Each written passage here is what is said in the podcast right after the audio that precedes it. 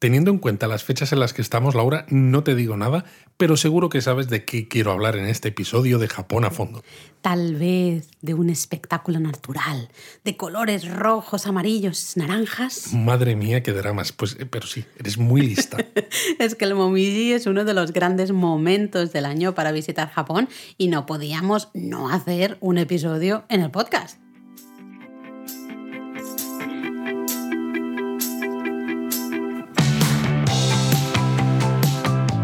Bienvenidos a Japón a Fondo, el podcast sobre Japón de la mano de japonismo, patrocinado por Lexus. Experience Amazing.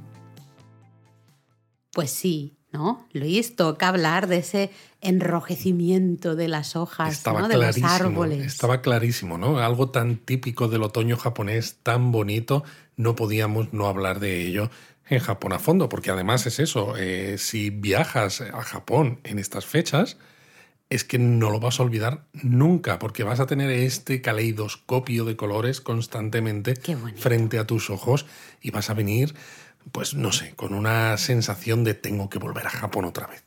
Eh, bueno, eso siempre, eso pasa siempre, ¿no? Pero es verdad que el llamado koyo o momiji, ahora, ahora hablaremos de eso, ¿no? Uy, sí, porque a mí esto, a mí esto me genera dudas, ¿no? ¿Por qué dos palabras? Ahora, hablaremos de eso, ¿no? Es un espectáculo de la naturaleza, ¿no? Fantástico. Y realmente, eh, si recordáis, hablamos del florecimiento. ¿Hemos hablado del florecimiento de los cerezos, Luis? Claro, hombre, Laura. En, varios episodios, ¿no? ¿O solo en unos? Que no lo recuerdo. Ahora no lo recuerdo yo tampoco. ¿Te he dicho claro, Laura? yo pues creo que no. Creo que está previsto para la primavera que viene. Pero bueno, Madre sea mía, como vaya manera de comenzar, ¿eh? Sí, un poco así regulera, ¿eh? Pero bueno, es igual, para adelante, vamos a seguir para adelante.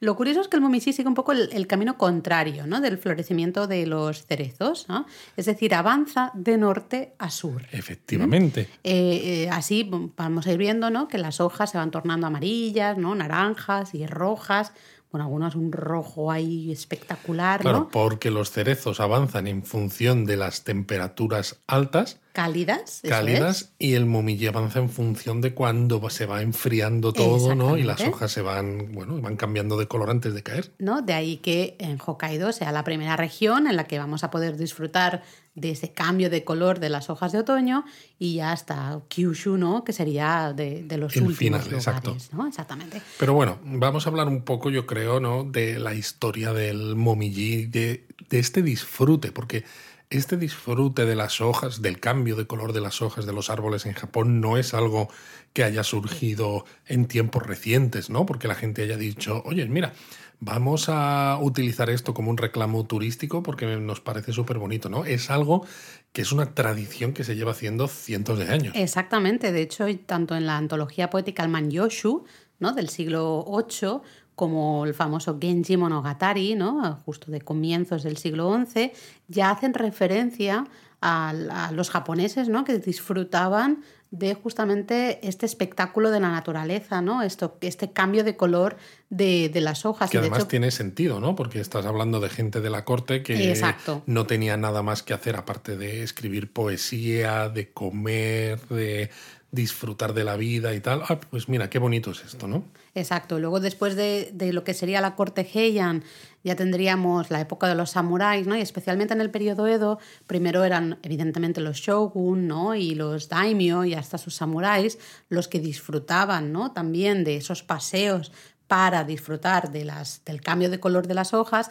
y luego ¿no? esa tradición fue pasando también pues, a las clases más bajas, ¿no? de los comerciantes y la gente común, que también empezaron a disfrutar de ese cambio de la estación. Exacto. Sobre todo fue en el periodo Meiji, ¿no? este periodo en el que Japón mm. se abre eh, un poco al exterior y empieza a modernizarse, cuando los japoneses comienzan a viajar por el resto del país para disfrutar de, la belleza del momiji y de sus colores. Y evidentemente esta actividad, ¿no? Lo que hemos dicho, sigue en boga hoy en día, pues igual de fuerte que, hace pues, siglos atrás. Exacto, y de hecho, si para los cerezos hablamos del hanami, ¿no? el contemplar las flores, eso es lo que significa hanami, eh, para el momiji tenemos un término relativamente parecido que es el momiji gari, en el que gari, que viene de kari, kari, ¿eh? significa caza, cazar, ¿no? Entonces la idea es de salir a cazar las hojas de otoño, ¿no? Que era algo que, pues claro, hacían los nobles, ¿no? Primero de la corte, luego esos shoguns, los samuráis, hasta actualmente la, la gente. Que es algo además que hoy encaja muy bien, ¿no? Porque muchas veces cuando sales, si sales con la cámara, ¿no? Y ahora que mm. todo el mundo tiene móviles con cámara, es eso, ¿no? Cazas esas estampas eh, maravillosas que duran unos cuantos días y que las quieres captar en la retina, pero tener un recuerdo luego imborrable también pues eh, de lo que has visto. Mm. De todas maneras, el nombre este de Momiji Gari, esa es la explicación, digamos, más concreta, ¿no? O más etimológica, por decirlo de una manera.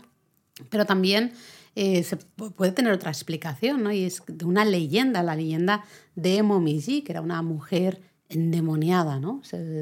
Bueno, estas cosas les gustan mucho a los japoneses. Hay muchas historias en Japón, ¿no? Que tienen que ver con ciertas posesiones demoníacas y, mm. y demás. Sí, de hecho, bueno, cuenta la leyenda que hace unos mil años había una mujer ahí endemoniada, ¿no? Llamada Momiji, justamente, que se trasladó a la zona de Togakushi, justo a las afueras de la ciudad de Nagano. Que tenemos algunos artículos sobre los santuarios Togakushi. Muy bien. ¿eh? Te he visto, te he visto bien, ¿eh? te he visto, rápido. sí, sí. Pues bueno, al principio, ¿no? La leyenda cuenta que Momiji pues, tenía buena relación con los vecinos así del pueblo, pero bueno, poco a poco, pues quizás se le fue un poco la cabeza o lo que fuera, ¿no? Se, se fue alejando de ellos y se fue a vivir a una cueva que se, se, llamaba la cueva de los demonios, ¿no?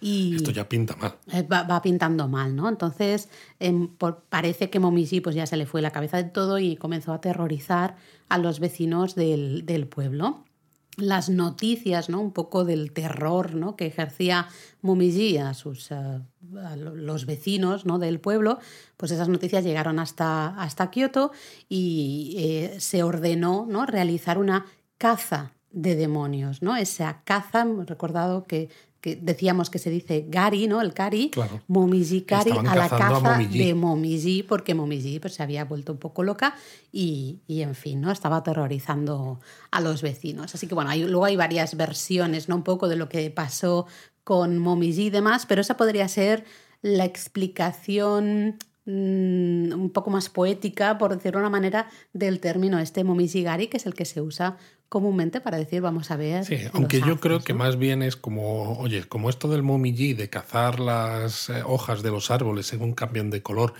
resulta demasiado prosaico porque estamos en la corte y todo lo que hacemos es muy bonito y muy maravilloso, tenemos que buscarle una leyenda. Entonces, ¿qué mejor que una mujer llamada Momiji, poseída por el demonio y que mata gente y que aterroriza pueblos y demás? Bueno, pero yo creo que pasan todas las culturas, ¿no? al final siempre surgen esas leyendas, esos cuentos, ¿no? De, de, cosas y bueno, al final es la gracia, ¿no? Podemos decir, bueno, Momiji Gari, ¿de dónde sale la expresión?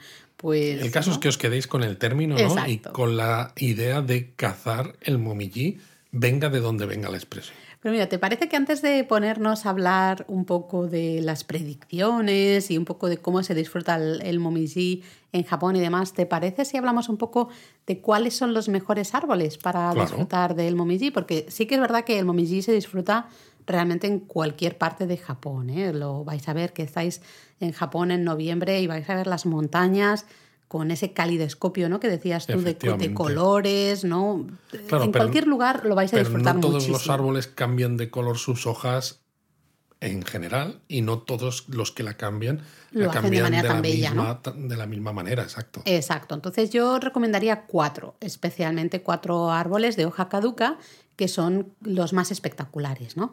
En primer lugar, sí o sí, es el Iroha Momiji, es decir, el mm, arce este, este japonés. Espectacular. Yo creo que es la estrella del otoño en Japón. Todo el mundo está buscando esa foto con esas hojas de arce eh, que se tornan de ese color tan rojizo, un, rojo muy intenso. Muy intenso. Pero eh, cuando tienen tonos anaranjados también, es que son súper bonitos. Y luego, claro, todo, dejan un manto de hojas cuando caen ¿no? en, el, en el suelo con esta forma tan característica que yo creo que es uno de esos árboles ¿no? que quizás porque la hemos visto la flor o sea la flor la hoja en la bandera de Canadá por ejemplo y demás cualquier persona tiene en su cabeza cuál es la forma de la hoja del arce. Sí, la puedes dibujar perfectamente. Es que la puedes dibujar casi. Yo que mentalmente no sé dibujar muchas cosas. Es, muy característica. Totalmente de acuerdo. ¿no? Entonces, evidentemente tenemos ese Hiroha Momiji, el arce japonés, la estrella, pero mm, seguido muy de cerca eh, está el Icho, ¿ah? que sería el Ginkgo. ¿Lo he dicho bien? Ya estamos. Nunca lo pronuncio bien esto. Ginkgo. Ginkgo. No puedo, Luis, no me sale. Ginkgo. Ginkgo. No, bueno, es igual. Esta, ¿no? Eh, lo curioso de este árbol, no voy a decir el nombre otra vez, es que las hojas se vuelven de un amarillo muy intenso. Pero mucho, mucho. Sí, con la llegada del otoño, ¿no? Entonces, claro, contrasta, es un contraste muy bonito con ese rojo ¿no? absoluto y tan fuerte del arce, ¿no? del momiji. Entonces hay algunas avenidas. Exacto. En, Tokio, por ejemplo, ¿no? hay mm. algunos lugares que es que eh, yo lo que iba a decir, ¿no? Es que a veces cuando ves imágenes de avenidas en Tokio o de ciertas zonas boscosas que están llenas de momiji, puede parecer que esas fotos son falsas, incluso no por la intensidad de los colores de esos árboles, pero es que la realidad es que el espectáculo es tan brutal que la propia imagen incluso ni siquiera no lo plasma del todo. La belleza tan intensa que tiene eso cuando lo ves con tus propios ojos. Sí, si decíamos que el momiji, ¿no? Se quedan todas esas hojas cuando caen, ¿no? Ese manto ahí de hojas rojas, ¿no? O marrones, ¿no? En el suelo, pues las hojas del icho, no lo voy a decir el nombre normal porque no me sale, pues claro, es un manto amarillo precioso. Precioso. Pero bueno, hemos hablado de dos, ¿no? Del arce y del mm.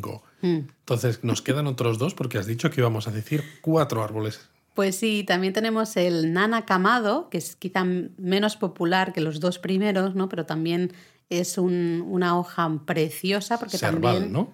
Exacto, es el cerval, eh, que bueno, yo en español la verdad es que no, no conozco realmente el árbol, esa es la traducción tal cual, pero destacan por, por también sus hojas de color rojo, ¿no? Tienen un rojo bastante, bastante intenso. Eh, de la misma manera el otro, ¿no? El nurude, que es el zumaque chino, la traducción, y destaca también por unas hojas que se tornan, pues eso, muy rojas, ¿no? Un naranja también muy vivo. Entonces todas... cuando juntas estos cuatro tipos de árboles, el otoño se vuelve, pues eso, un espectáculo que más, más os vale ir con tarjetas de memoria que, que sean de mucha capacidad. Porque Tú ya vais estás pensando en las fotos. Yo estoy pensando en las fotos y sí, es que o sea, yo me pasaría horas haciéndole fotos a esto. Sí, pero la verdad es que sorprende porque cuando pensamos en Momiji muchas veces solo pensamos en esas hojas de arce, ¿no? que sí, que es verdad que son muy rojas, es, un, es el rey, ¿no? Es, espectacular. Pero, pero el Icho, ayúdame Luis, el... Kinko. Gracias. Em, ese amarillo intenso de esas hojas está ahí, ahí, ¿eh? Hay esas avenidas que decía antes, ¿no? Llenas de estos árboles que suelen ser árboles muy altos, muy grandes. Aunque yo creo que me quedo con los tonos naranjas y rojizos de, de los arces. Sí, pero esas avenidas, ¿no? Bueno, pues el ginkgo para ti, así practicas a, ¿cómo se dice? yo no, no lo voy a aprender en la vida, es pues igual. Entonces, yo lo digo en japonés. No, hombre, no me hagas trampas, Laura. pero bueno, hablando de esto, ahora que ya sabemos cuáles son las mejores hojas, ¿no? Los, los mejores árboles para disfrutar del momiji, una de las cosas que también es importante es eh, conocer las predicciones. Claro, porque hay que saber cuándo ir a, Japón a disfrutar del momiji, ¿no? Porque no, no, solo es que llegue en otoño, que el otoño son tres meses. Así. Hay que saber en qué momento es el, el momento álgido del momiji. Cuando los árboles tienen.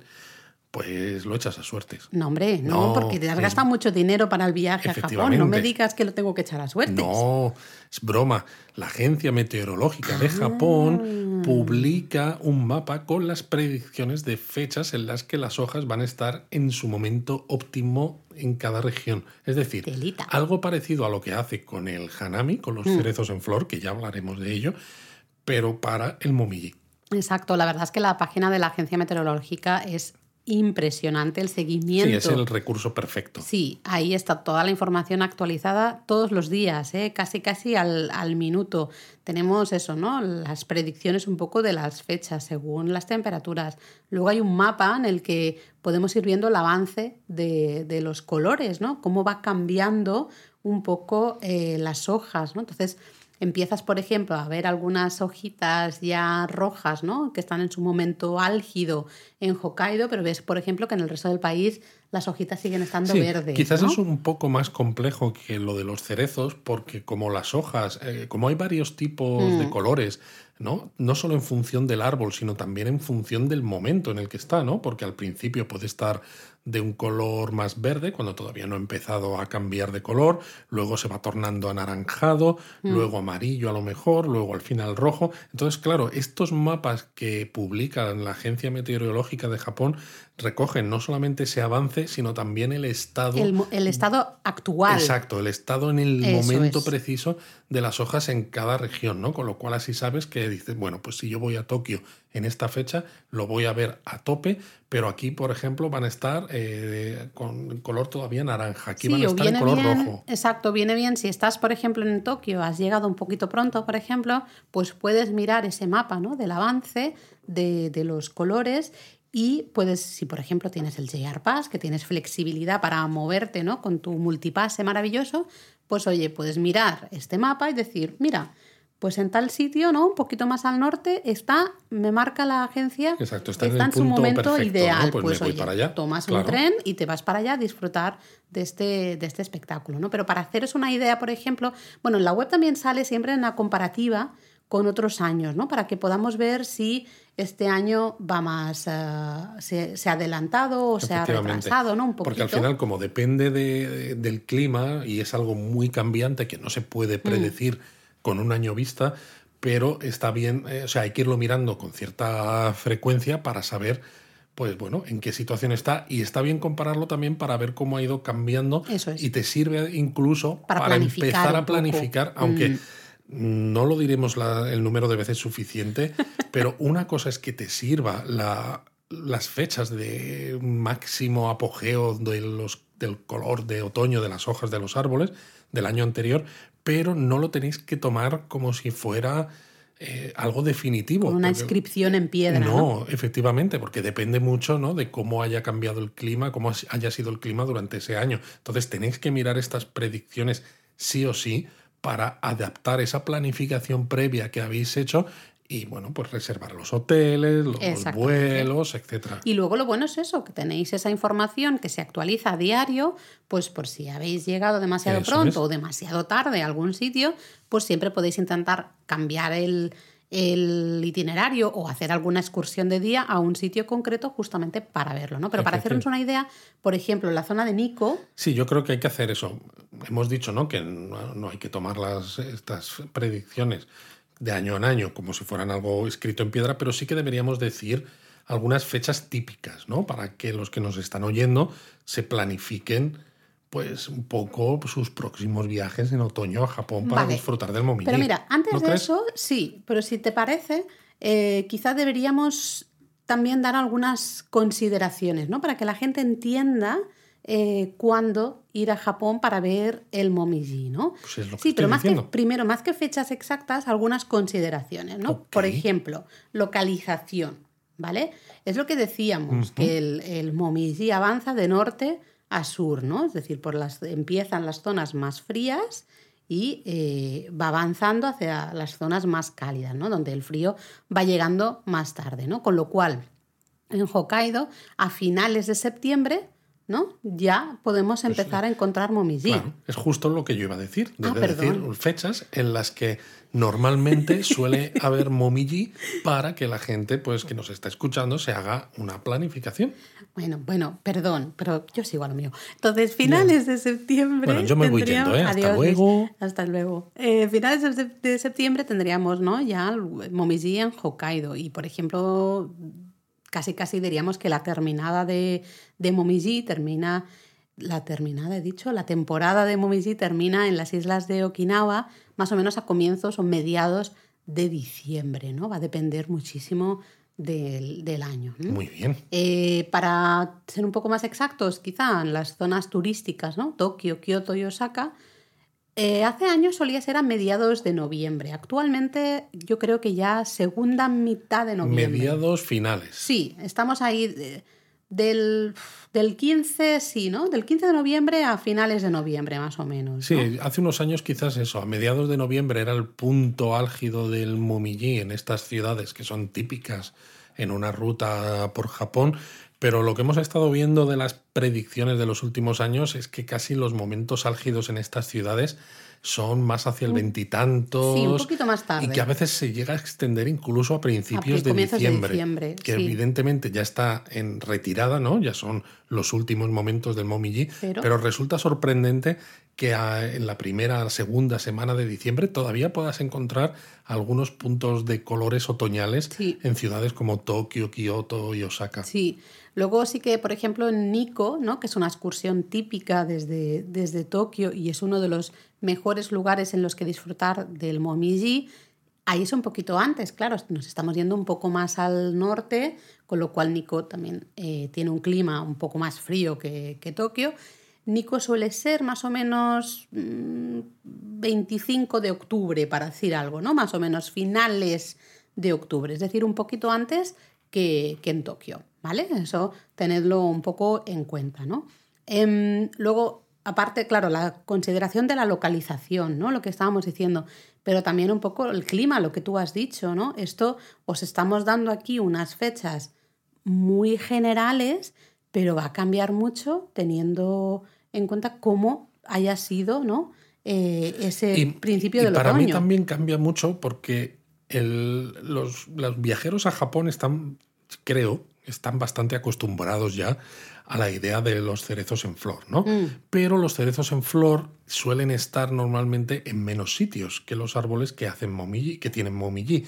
Entonces, claro, tú piensas, ah, bueno, pues si en la zona de Tokio y alrededores el momiji está a tope en una fecha en concreta, ¿no? Que ya hemos dicho que en mediados de noviembre, finales, pues a lo mejor hay algunas zonas cercanas que también va a ser así, pero si tienes montañas que sean ah. altas, claro, a ciertas altitudes no vas a tener cerezos en flor nunca, ¿no? Porque ya está muy alto si es una zona muy fría, ¿no? El cerezo ahí no, no, no, encaja, ¿no? No, ¿no? florece.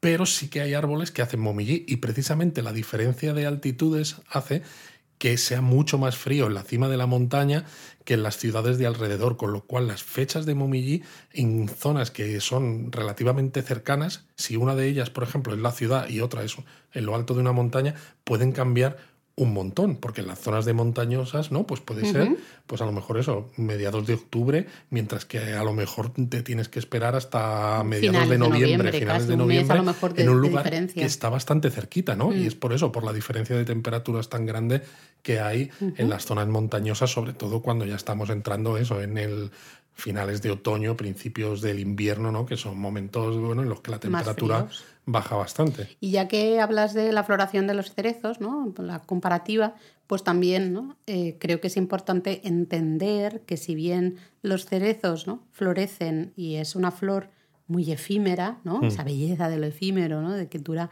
unos poquitos días, lo ves en su momento álgido, nada, casi dos días, porque o sea, luego se cae muy rápido.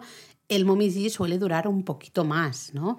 Eh, es verdad que sí que hay unos días también que está todo en el color perfecto, el rojo más vivo, el amarillo más vivo, ¿no? El naranja más fuerte, pero en general se puede disfrutar durante un poquito más de tiempo, con lo cual no vamos tan estresados. Algunas, semanas al menos. Sí, sí, sí, un par de semanas. no es tan fácil que se caigan las mm. hojas, ¿no? No se caen a los dos días de haber cambiado de color. Exacto, no. Entonces sí que es verdad que a veces, ¿no? Pues a lo mejor ya dices, uy, mira, el momiji ya no está tan rojo, ¿no? Ya empieza a ser un, un marrón. Pero digamos, sí, pero se, disfruta también un montón y, y, mucho más fácil. Exactamente. De todas maneras, todo lo cual también lo hace un poco más fácil también de visitar, ¿no? No solamente porque al tener más tiempo os permite planificar el itinerario mucho mejor y escoger más sitios que ver, sino también porque la propia ocupación hotelera y los propios precios de billetes de avión y demás no es tan exageradamente caro como en el caso de los cerezos en flor, que es que son unos días tan concretos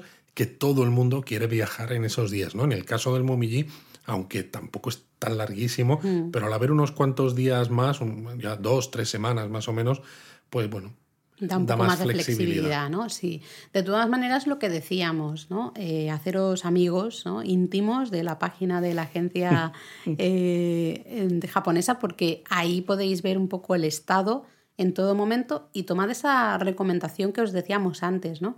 La tenéis ahí la página abierta y podéis ver durante vuestro viaje en qué lugares está el Momiji en su momento Exacto. álgido, en su De momento todas maneras. Laura, tú estás hablando todo el rato de haceros amigos de la página de la agencia meteorológica japonesa, pero yo me sé de una página sobre Japón en español que publica esto también. Sí, lo publicamos también en japonismo. En Ah. japonismo también publicamos nuestros eh, mapas. Lo que pasa es que evidentemente nosotros no podemos físicamente, nos es No imposible, podemos. no podemos hacer el seguimiento diario que sí que hace eh, la agencia meteorológica. Entonces, lo que sí que nosotros hacemos en la web, si vais a, a japonismo y veis la guía para disfrutar del Momiji, ahí os explicamos también cómo leer la información Exacto, que cómo da la interpretar agencia. esos, Eso es. esos mapas, ¿no? Con información en español, de esos iconos que salen con los diferentes Eso colores de las hojas, cómo entender la información que dan, porque evidentemente la información de la agencia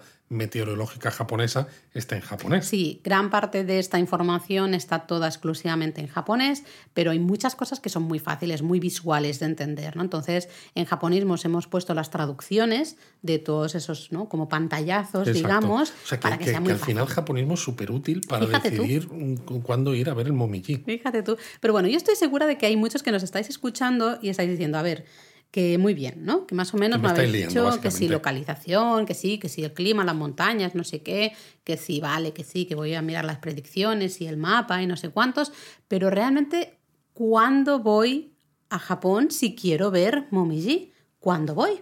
Pues en otoño, Laura. Hombre, pero tú lo has dicho antes, otoño son tres meses, es muy largo y vale que el Momiji dura un poquito más, pero tampoco Pues vamos bueno, vamos a empezar por lo que a veces se llama la ruta dorada, ¿no? Tokio, Kioto y Osaka, ¿eh? porque hemos publicado artículos sobre la nueva ruta dorada y más que tenemos ahí pendientes. más. Entonces, estas tres ciudades que son como, bueno, el santo grial, ¿no? Del turismo a Japón para una primera, segunda o hasta tercera visita, lo hemos dicho ya, finales de noviembre, quizás un poquito todavía mm, principios de diciembre. Sí, sí, sí, ¿eh? básicamente. Depende del año, pero más o menos esas fechas. Luego, fijaros, si nos vamos al más al norte, ¿no? Hokkaido. Tenemos en Sapporo, por ejemplo, el Momiji ahí empieza a mediados finales de octubre. Así que aquellos que tengáis viajes ¿no? planificados para octubre y penséis, ostras, yo no voy a Me poder encantaría ver ver el Momiji. Momiji, ¿no? Pero oh, es que claro, en Tokio no lo voy a tener, pues añadid Sapporo a vuestra planificación. Sapporo o lo que hemos dicho, Nico, ¿ah? mediados ya Nico es finales.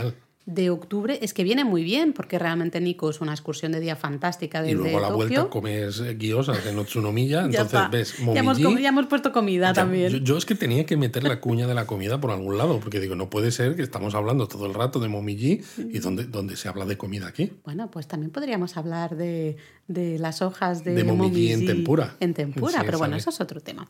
Em, luego también en la- los alrededores del monte Fuji, ¿no? muchos de esos lugares, también finales de octubre, comienzo de noviembre, ahí suele estar el momiji en su máximo esplendor. ¿no? También finales de octubre, toda la zona ahí de la garganta de Kurobe, por ejemplo, ¿no?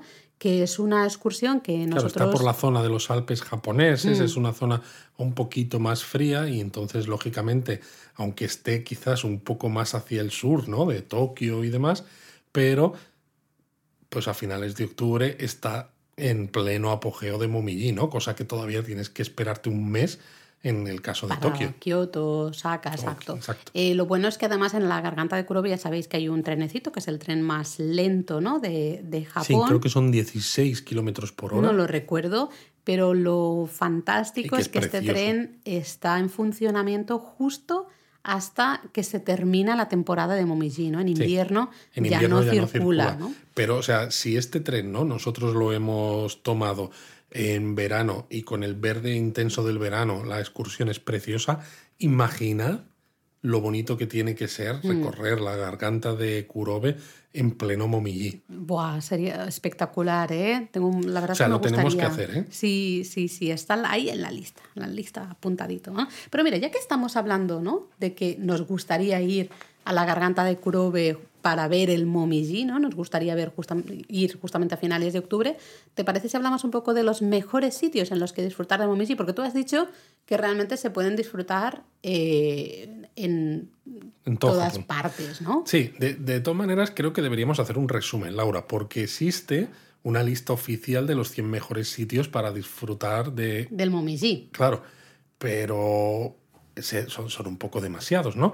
Bueno, pero es que además también hay un montón de revistas y hasta programas, ¿no? Que se dedican a buscar y sobre todo los mejores rincones. Aunque ya hay un montón de sitios que tienen cerezos en Japón con no, este cerezos no, Luis Momiji. No, no, no, ah. digo que aunque con los cerezos no ya ocurre que vayas donde vayas de Japón, hay muchos sitios donde los hay con el Mumiji ah. es todavía más, más eh, exagerado, porque árboles que cambien de color mm. en estas fechas otoñales sí que están absolutamente por todas partes. Entonces, os vamos a decir unas cuantas ideas para que las añadáis a vuestra planificación, pero no os preocupéis, porque si estáis de viaje por Japón en estas fechas que os hemos dicho antes, vais a ver Momiji sí o sí por por todas partes. Sí. Os vais a hartar de Momiji. De hecho, antes de decir algunos lugares concretos, sí que también me gustaría recomendar los itinerarios que tenemos para ver Momiji tanto en Tokio como en Kioto. Porque encima son itinerarios que nos los hemos currado y queda un poco mal que lo, que lo digamos nosotros, ¿no? que lo diga yo, pero creo que están muy currados porque son perfectos para pasear por estas ciudades, ¿no? para disfrutar de Tokio y de Kioto, hacer turismo y además ver este espectáculo de la naturaleza en, en estas sí, además, déjame que rompa una lanza en favor nuestro, ¿no? aunque también esté mal, mal decirlo, porque ahora os vamos a decir una pequeña lista de sitios, ¿no? Que en lo que es en el formato podcast yo creo que funciona bien, para que toméis esas notas y demás. Pero a veces en la web muchas, en muchos, muchas ocasiones hay mucha gente que se pone a hacer estas listas de sitios y te pone, pues si el de al lado me ha puesto 20 sitios, yo te pongo 40. No, pues mira, pues yo voy a hacer 60. Y el problema muchas veces es cuando estás de viaje por Japón es cómo integras todos esos sitios cuando mm. además quieres ver no solo Momiji, ¿no? Si estás en Tokio, por ejemplo, pues quieres ver, yo qué sé, Asakusa, quieres ver Shinjuku, claro. quieres ver Entonces, estos itinerarios que nosotros hemos hecho están pensados y los hemos además eh, comprobado que os damos las horas de salida, os decimos eh, qué medio de transporte tenéis que utilizar para ir de un sitio a otro, de forma que podéis hacer cada uno de estos itinerarios, porque hay varios dentro de cada post, en un día. Mm. Entonces son, perfectos porque os damos una serie de recomendaciones que encajan perfectamente para que en un día las veáis todas y os decimos además en qué momentos no os recomendaríamos parar a comer y mm. dónde. Exactamente, ¿no? O sea que por eso que son itinerarios muy chulos, ¿no? Están, están muy trabajados. Pero bueno, así, lugares exactos. En estos itinerarios tenéis muchos más, ¿no? Pero aparte también podemos decir algo. ¿Qué te parece si damos, no sé, una lista, un top 10? Bueno, no sé si 10, pero vamos a, vamos a decir algunos, ¿no? Por ejemplo, yo un sitio que tengo muchas ganas de ver en otoño, porque nunca lo he visto en otoño, es justamente la avenida Meiji Jingugaien, que es... La de los Gingo. Esa, gracias Luis por ayudarme. Exactamente. Es una avenida, ¿no? Tienes la dieta eh, al final de todo. Pero si yo voy a Japón yo no quiero hacer dieta. Ay, Dios mío, Dios mío. Bueno, eh, esos árboles altísimos, ¿no? Eh, enormes, todo, ¿no? Está absolutamente, es todo amarillo y luego cuando les van cayendo las hojas, todo con una alfombra amarilla, ¿no? De hojas amarillas, precioso y está en pleno centro de Tokio. O sea, una maravilla. Una maravilla. Pero bueno, si nos vamos, por ejemplo, a otra de las ciudades típicas en una ruta turística, Kioto, pues yo diría toda la zona de Arashiyama. Mm, Arashiyama es un... Aunque bueno, hay de decir que Kioto realmente hay tantísimos templos impresionantes para ver el Momiji que, dices, bueno, la zona de Arashiyama está guay para pasear y ver ¿no? el Momiji en lo que es, claro, la montaña. ¿no? Es que es eso, tienes la montaña ahí al lado, pero... Mm. Eh, lo recomendamos además porque es eso, además de Momiji, puedes disfrutar de todo el resto de cosas que tiene Arashiyama, ¿no? Mm. Pues que sí, los templos, el, bosque de bambú, que sí, el puentecito que cruza el río, los macacos, el tranvía este tan bonito, el, tranvía lo, has metido, ¿eh? Muy eh, bien. ¿Ves? Yo tengo que hablar de comida y de trenes. Las cosas son, son así. Yo también creo que deberíamos ah, hablar de dos jardines en Tokio, ¿no? Tenemos los Koishikawa Korakuen y los jardines Rikugien, ¿no? los eh, primeros, los Koishikawa Korakuen, que están ahí al ladito del Tokyo Dome, son increíbles en otoño, tienen un momiji espectacular y luego los Rikugien tienen también aperturas nocturnas. Abren ¿eh? por, la, por la noche, ponen iluminaciones especiales, así que es un lugar precioso y también en pleno centro de Tokio, súper fácil de, de ir. O sea, que ya veis que realmente no hace falta irse, ¿no? a, hacer grandes excursiones a montañas y tal. Para pero bueno, ya que hablamos también de montañas, pues por ejemplo, Koyasan, ¿no? Ah, Suele gustar mucho a los turistas por la, lo diferente que es mm. el ver ese cementerio, ¿no? Con 200.000 tumbas, el alojarte en un templo budista, ¿no? Y participar de los rezos, comer la comida vegetariana de los monjes. Pero es que además, claro, estás en mitad de una montaña que en este caso encima es sagrada y tienes un momiji brutal. Sí, y bueno, ya que estamos también en el Parque de Nara, ¿no? También. Otro lugar también muy turístico, aparte de, de, estar ahí con los ciervos y darles las galletitas en vez a los ciervos y ver el gran Buda y los farolillos, ¿no? Del santuario y tal, pues también podéis disfrutar de, de ese momiji, ¿no? Podríamos decir más, no sé si merece la pena decir más, porque en la web tenéis muchísimas. Sí, exacto. En el artículo este de guía para disfrutar del mm. momiji, ¿no? Aparte de lo que decíamos de explicaros un poco cómo va esto de la agencia meteorológica de Japón y cómo saber, saber interpretar estos mapas que nos dan, os damos un montón de ideas de sitios perfectos donde disfrutar del momiji en Japón. Pero luego es eso, echarle un vistazo a esos itinerarios porque de esta manera, pues lo que decías tú antes, ¿no? Es mucho más fácil disfrutar del Momiji mientras haces turismo, ¿no? Y escoger ciertos templos o ciertos Exacto, estos itinerarios escogen lugares donde hay un momiji precioso, pero que al mismo tiempo son interesantes por sí mismos desde el mm. punto de vista turístico, con lo cual no tenéis que pensar mucho de cómo vais a integrar la visita al momiji con la visita turística a la ciudad, sino haced los itinerarios que hay en japonismo, tanto de Kioto como de Tokio, que cada post tiene varios itinerarios dentro, ¿no? Porque es eso, cada uno más o menos te lleva un día a hacerlos. Mm. Y os vais a, bueno, va a ser el viaje de vuestras vidas. Es que si seguimos, Luis, no nos queda tiempo para... Japonismo Mini. Pues sí, no nos queda tiempo, nunca nos queda tiempo, aunque bueno, creo que esta vez estamos siendo un poquito más rápidos con el podcast. Así que, bueno, pues nos ah, podemos, no, podemos tomar con calma entonces. Sí. Ah, bueno, pues entonces espera que me, pongo aquí cómoda.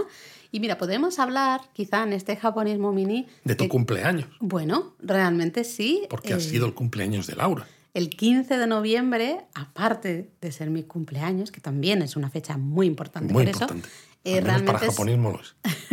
el día grande de la festividad del Shichigo-san.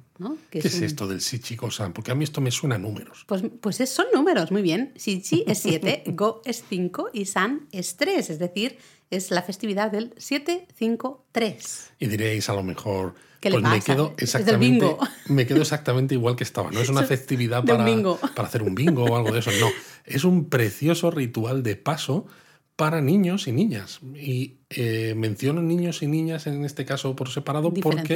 Exacto.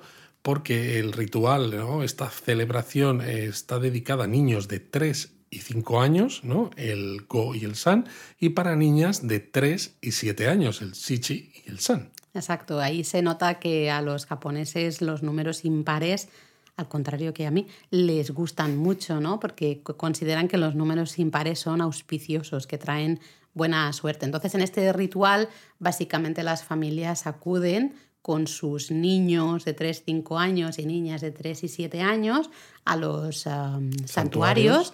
para básicamente pedir el favor de los dioses, ¿no? Solicitar un poco la salud y el bienestar futuro. Sí, es un poco dar gracias, ¿no? Mm. Por haber crecido sanos hasta esa edad y al mismo tiempo pedir mm, buena salud de nuevo para el futuro, ¿no? Y bienestar y todo eso. Eso es, porque de hecho el origen de esta festividad se encuentra en que justamente eh, esas edades eran muy críticas, ¿no? En el pasado había mucha mortalidad infantil, por suerte en la actualidad ya no es tanto, no, Totalmente eh, diferente, pero sí que en su origen era muy difícil que un niño creciera, ¿no? Y, y más, pues muchos niños en una misma familia. Entonces se buscaba justamente eso, ¿no? Agradecer el que hoy, mira, ¿no? Mis, mis niños están creciendo sanos y, por favor, ¿no? Seguid manteniéndoles en, en, vuestros cuidados, ¿no? Digamos. Es una festividad además muy visual porque mm. los niños y las niñas van vestidos a la manera tradicional japonesa, pero muy formal, es decir, no solamente llevan kimonos, sino también hasta jakamas, ¿no? Los, esta especie de falda, pantalón y demás. y claro, llevan unos kimonos y unos, unos ropajes que son carísimos. Mm. Además son de colores muy vivos, ¿no? Con, con, brocados. Es decir, es una festividad relativamente cara para los padres si lo que quieres es tener ¿no? esos kimonos en propiedad. Pero por eso precisamente, ¿no? En muchos casos, igual que ocurre en Occidente, por ejemplo, ¿no? Si te casas y quieres vestir de, de, de frac, ¿no? O de mm. chaqué o algo de esto, dices, pero ¿qué personas tienen eso en su armario, ¿no? Entonces hay muchos sitios donde te lo alquilan, ¿no? En este caso, para el Shichiko-san,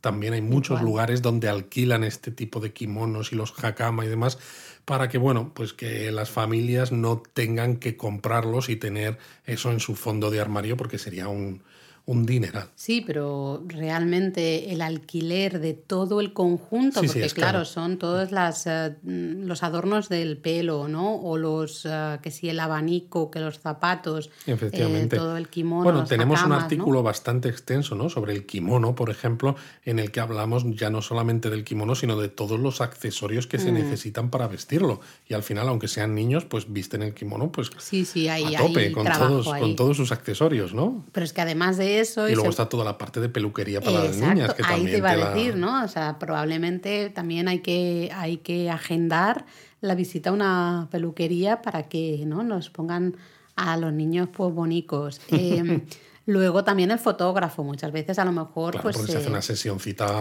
una sesión de fotos ya que has alquilado el kimono y todo el rollo, pues hombre, al menos hacer una buena sesión de fotos de, para tenerlo de recuerdo. Pero es que además hay que hacer una ofrenda, porque no se paga, ya sabéis, hay que hacer una ofrenda al santuario. Claro, porque una cosa es ir al santuario a pedir buena salud para tus hijos, pero si simplemente vas vestido con todas tus mejores galas, no vale. O sea, tienes que hacer la ofrenda. Hay que hacer una ofrenda. Si no, los kami no se enteran. Claro, pero están un poco sordos y entonces necesitan ahí que toquemos la campana. Em, claro, y no vale con la típica ofrenda en los santuarios, ¿no? De la moneda de 5 yenes. Eh, con 5 yenes no, me parece que no nos oyen todavía, ¿no? Eh, con lo cual es eso, es una festividad al final cara, ¿no? Me recuerda un poco al final a las, las comuniones, quizá, ¿no? En Occidente, en España, por ejemplo, ¿no? parecido.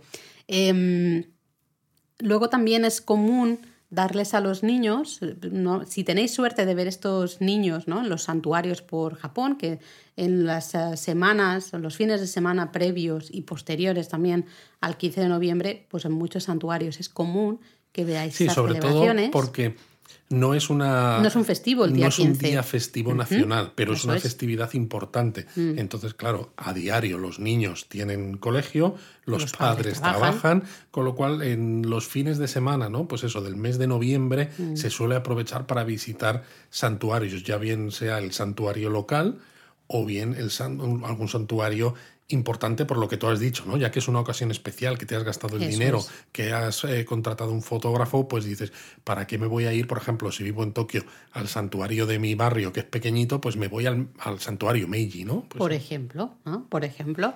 Eh, pero bueno, si tenéis suerte de ver esos niños, quizá veáis que llevan como una bolsita, ¿no? También eh, decorada con imágenes así de grullas y tortugas, ¿no? que son imágenes muy de, prosperidad, de larga vida. de larga vida. Eh, dentro hay un caramelo. muy vulcaniano eso, ¿eh? Lo has dicho un poco al revés. Prosperidad y larga vida, pero, bueno. Ha quedado vulcan. Eh, pues dentro de estas bolsitas hay un dulce que se llama chitoseame, que básicamente también simboliza la longevidad, ¿no? Es decir, Porque la es un larga caramelo vida. muy largo. Eso es, es un caramelo súper largo todo, ¿no? Todo, desde el caramelo a las imágenes que hay en la bolsa del caramelo, el propio nombre del caramelo y demás, que significa, ¿no? mil años, pues eh, significa eso, ¿no? Que queremos que nuestros niños pues tengan una vida muy larga, eso será que estarán muy sanos y bien. Y eso, y es una festividad en la que como fotógrafos podéis disfrutar mucho haciendo fotos, ¿no? A niños vestidos de manera maravillosa, pero, pero, es importante, este, le estaríais haciendo fotos a niños. Entonces, antes de lanzaros a darle al obturador de la cámara como si no hubiera un mañana, pedid siempre permiso a los padres si no les importa que hagáis alguna foto, ¿no? Mientras lo pidáis de una manera respetuosa, lo más probable es que muchos os digan que sí, pero bueno. Habrá alguno que a lo mejor os diga que no. Puede ser, no os lo toméis tampoco a malas. Eh, su hijo tiene derecho ¿no? a, mantener la privacidad, pero habrá otros padres que estarán muy orgullosos. preguntad siempre. Mm, totalmente. ¿eh?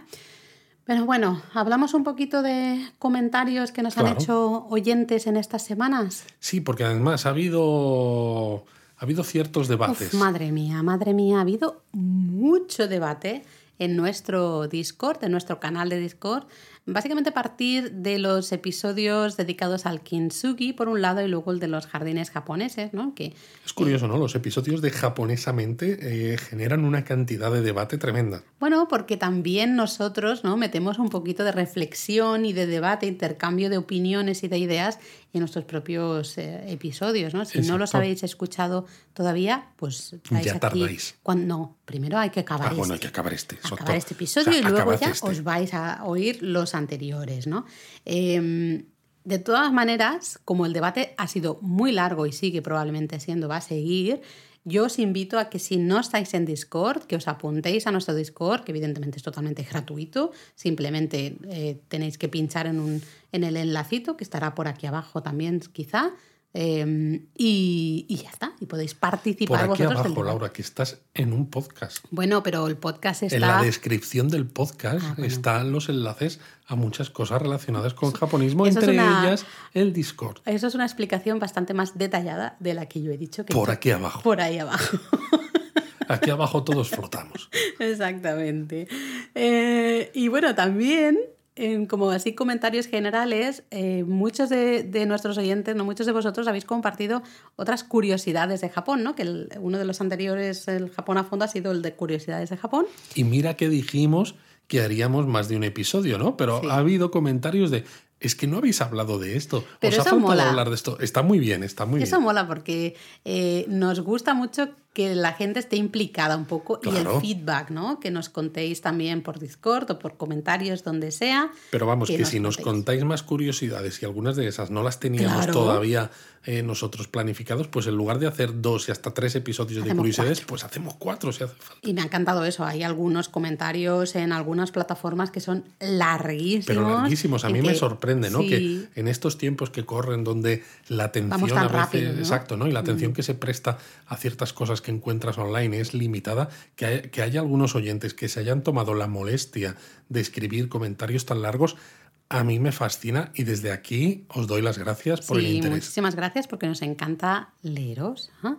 Y bueno, ¿qué te parece que... Toca hablar de la palabra japonesa, digo yo. ¿Palabra japonesa? Pues hombre, si hemos hablado de momiji, pues yo te decía al principio, ¿no? Que había ahí un tema un poco confuso que si el collo y el momiji que habíamos Exacto, mencionado. Porque no sé si habéis leído, ¿no? Nosotros cuando hablamos, hablamos casi siempre de momiji porque nos resulta una palabra un poco más fácil también. Y porque es más, no sé, es una más bonita. sí, y probablemente es más extendida también en su uso general, ¿no? Pero puede ser que veáis, ¿no? En sitios que se habla del collo. ¿no? Collo o momiji. Porque las OE son largas. Collo. Collo. Exacto, ¿no? Eh, si nos fijamos en esta palabra, koyo, eh, cuando la escribimos en kanji, son dos kanjis, el primer kanji significa rojo, es ese rojo intenso, rojo carmesí. De hecho, es el mismo rojo, el mismo kanji del Kohaku, que es ese festival de fin de año en el que hay un equipo rojo y un equipo blanco, ¿no? Kohaku. Es rojo. Pues ese ko es ese rojo, ¿no? Y el yo, el segundo kanji, sería el de hoja. Así que koyo literalmente son hojas rojas, no tiene más. Exacto, y se refiere a cualquier tipo de hoja roja, pero claro, también es genérico, porque no todas las hojas adquieren color rojo cuando cambian de color en otoño, ¿no? Como las del ginkgo, que son amarillas, pero también se puede utilizar koyo para referirse al cambio de color de los ginkgo. Exacto, pero básicamente, ¿no? Se entiende como hojas rojas es igual a hojas eh, de otoño, ¿no? el cambio de color de las hojas de otoño. Em, luego tenemos el término momiji. Momiji realmente solo hace referencia, la teoría es que solo hace referencia a las hojas del arce japonés. Pero el término Pero- momiji se ha extendido tantísimo Incluyendo Japón, ¿eh? Sí, sí, No solamente entre Japón. los turistas ni nada. que ya momiji eh, se usa para referirse en general al espectáculo ¿no? del cambio de color de las Bueno, al hojas. final es como lo de, otoño. Mm. ¿no? Si Coyo, que son hojas rojas, hace referencia a hojas que puedan ser anaranjadas, amarillas y demás, pues ¿por qué Momiji no puede hacer referencia a todo el conjunto de hojas que cambian de color? Exacto, y de hecho, cuando tú escribes en japonés, momiji, lo normal es escribirlo en hiragana, ¿no? en, en estos El eh. Exacto. Pero si lo quieres escribir en kanji, de hecho podéis hacer la prueba si tenéis para escribir en kanji, en japonés, en vuestro móvil o en el ordenador, si ponéis momiji, lo los a kanjis kanji. que os va a proporcionar el móvil, el ordenador, van a ser los mismos kanjis de koyo. es decir, que cuando encontramos esos dos kanjis, lo podemos leer como koyo o ya también lo podemos leer directamente como momiji, ¿no? Con ese mismo significado. Con lo cual, al final, cada uno que lo lea como quiera, Así que si alguien nos mientras dice... se quede claro que es el cambio de color de las hojas de los pero sobre árboles. todo hay a veces alguien que dice, es que momiji es solo el arce. Mm, Vamos a ver. Hace esa unos la años había un poco más de, de esto, ¿no? De, Sí. este, de, de ser tan picajoso, ¿no? Y tan así. Picajoso, me gusta esa palabra. Pero es eso, ¿no? Entonces, que sepáis, bueno, vamos a ver. Sí, la teoría es que momiji realmente hace referencia a las hojas de arce, pero su uso se ha extendido tanto que de hecho hasta ya el- los propios kanjis de Koyo también se pueden leer como momiji, con lo cual también momiji puede ser usado de manera genérica. Perfecto. Así que bueno, ya sabéis, estéis donde estéis en Japón, pe- esperamos que podáis disfrutar de un poquito de Momiji cuando lo visitéis. O de y- Koyo. o de Koyo. Y también, si como todavía no se puede ir a Japón, que esperamos que ya sea dentro de relativamente menos tiempo, pues bueno, si el otoño, bo- allá donde viváis, ¿no? Pues eh, hay también árboles bonitos y demás, echad un vistazo y disfrutad del Momiji en vuestras ciudades. Y compartid fotos en Discord. Claro, eso es lo que nos gusta, ¿no? Pues Claro, y ya que así vemos, pues, vemos Momiji en otras partes del mundo, ya que no estamos pudiendo disfrutar ahora mismo del Exacto. Momiji en Japón, pues Y ya que fotos nosotros además vivimos en una zona en la que las temperaturas se mantienen relativamente altas, Aquí incluso en poco, otoño, ¿eh? claro, nosotros disfrutar del momiji fuera de Japón lo tenemos un poco complicado. Así que os pedimos eso, que lo disfrutéis vosotros allá donde estéis y nos mandéis las fotos en el Discord. ¡Mátane! ¡Mátane!